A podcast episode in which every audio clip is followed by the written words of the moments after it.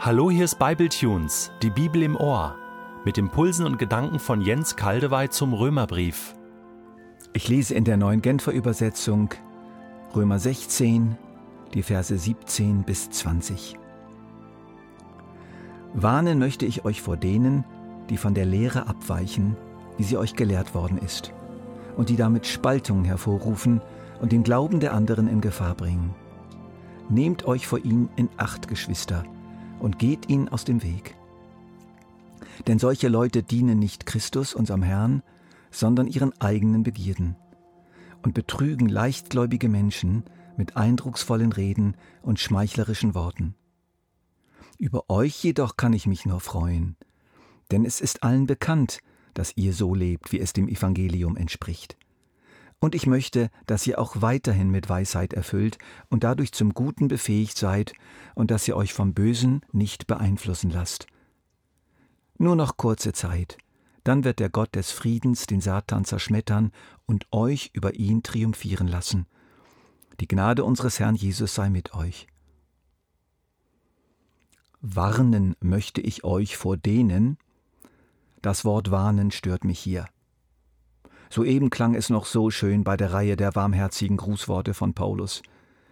Der Römerbrief ist ja wie eine reiche Sinfonie, eine der schönsten und vielgestaltigsten, die je komponiert wurden. Wir haben die scharfen Disharmonien der ersten beiden Kapitel vernommen und sehnten uns dann nach dem Wohlklang der harmonischen Auflösung, der dann in Kapitel 3 ertönte, die Rechtfertigung durch den Glauben, aufgrund der Erlösung durch Jesus Christus. Welch ein lieblicher Klang war das. Später kam das triumphierende Crescendo von Römer 8 mit Posaunenschall und Paukenschlägen und die komplizierten, aber reichhaltigen Klänge von Kapitel 9 bis 11 und dann tönte es eher wie Marschmusik in Kapitel 12 bis 15. Lauft für Jesus, setzt euch in Bewegung, kämpft und lebt für ihn. Hier sind die Waffen, hier ist die Marschroute, jetzt geht es los. Die Grußworte von Römer 16 1 bis 16 waren dann sehr sanfte, anmutige Klänge, geprägt durch Dankbarkeit und Anerkennung. Persönliche Klänge, zugeschnitten auf einzelne Menschen. Und jetzt plötzlich eine Sirene. Warnen möchte ich euch vor denen. Ach, Paulus, muss das sein? Aber du weißt offensichtlich, was du tust. Du weißt, was los ist in den Gemeinden. Du hast mittlerweile zur Genüge gesehen, dass es die eine harmonische Sinfonie auf dieser Welt nicht gibt, weder unter Nichtchristen noch unter Christen. Immer wieder schräge Klänge, Disharmonien und auch dröhnender Lärm gehören zu Menschen, und ohne Sirenen kommen wir einfach nicht aus. Nicht umsonst schließt Paulus unseren Abschnitt mit diesen Worten. Nur noch kurze Zeit, dann wird der Gott des Friedens den Satan zerschmettern und euch über ihn triumphieren lassen. Diese kurze Zeit dauert immer noch an. Doch im Verhältnis zum nächsten Zeitalter der vollendeten Pläne Gottes ist sie wirklich extrem kurz. Und doch, in dieser kurzen Zeit wirkt eine außerordentlich böse Intelligenz, die hier Satan genannt wird. Er wird eines Tages vernichtet werden, aber wir sollen und können ihm schon heute widerstehen, indem wir zum Beispiel auf die warnende Sirene achten. Die heilige, einige Urgemeinde gab es also nicht. Schon von Anfang an gab es Spaltungen durch die Verkündigung falscher Lehren, und Gott lässt das zu, damals und heute. In dem Zusammenhang ist übrigens von Interesse, was Paulus im Korintherbrief schreibt. Ich habe gehört, dass ihr euch, wenn ihr als Gemeinde zusammenkommt, in Gruppen aufspaltet. Und zumindest teilweise glaube ich das auch.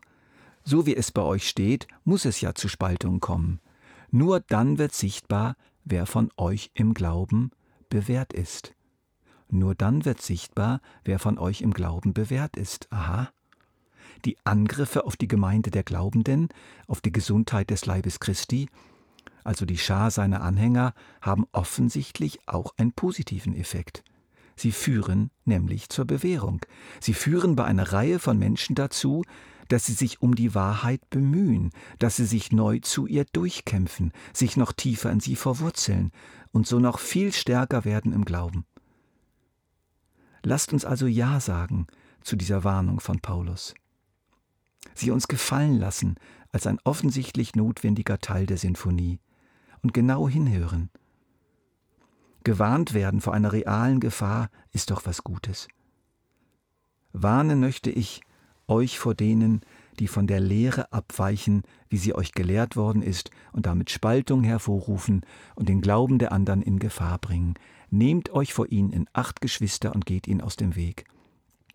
Bis heute gibt es diese Menschen, die von der Wahrheit abweichen, sie kommen von innen meistens und mit Wort und Tat ein Beispiel geben, welches tatsächlich die Wirkung haben kann, uns von Jesus wegzuziehen, uns Jesus zu entfremden.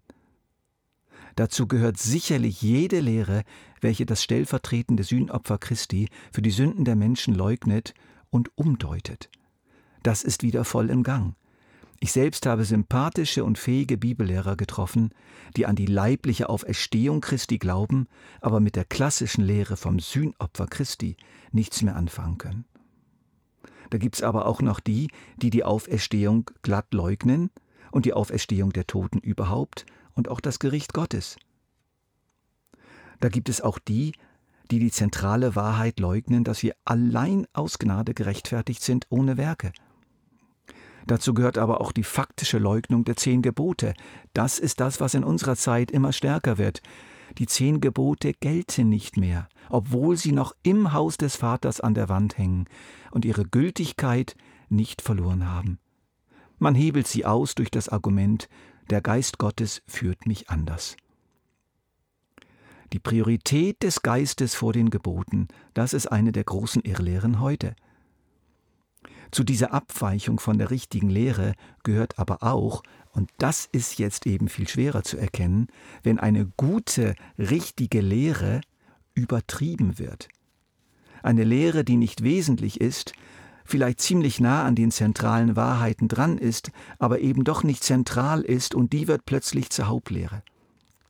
So haben sich die Lutheraner und die Reformierten ein Jahrhundert nach der Reformation bitter bekämpft, wegen der Frage nach der Bedeutung des Abendmahls.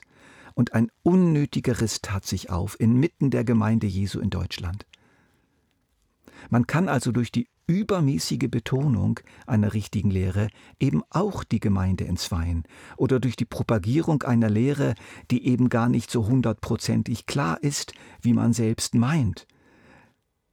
Zur Vertiefung dieser Gedanken lade ich euch ein, von meiner Webseite das Dokument herunterzuladen Geistliche Infektionen, ihr Wesen, ihre Entstehung, ihre Bekämpfung.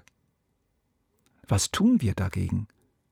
Paulus sagt nicht etwa, verurteilt sie, bestraft sie, kämpft gegen sie, verbrennt sie, macht sie fertig, entzieht ihnen die Liebe, sondern er sagt, nehmt euch vor ihnen in Acht, Geschwister, und gebt ihnen aus dem Weg.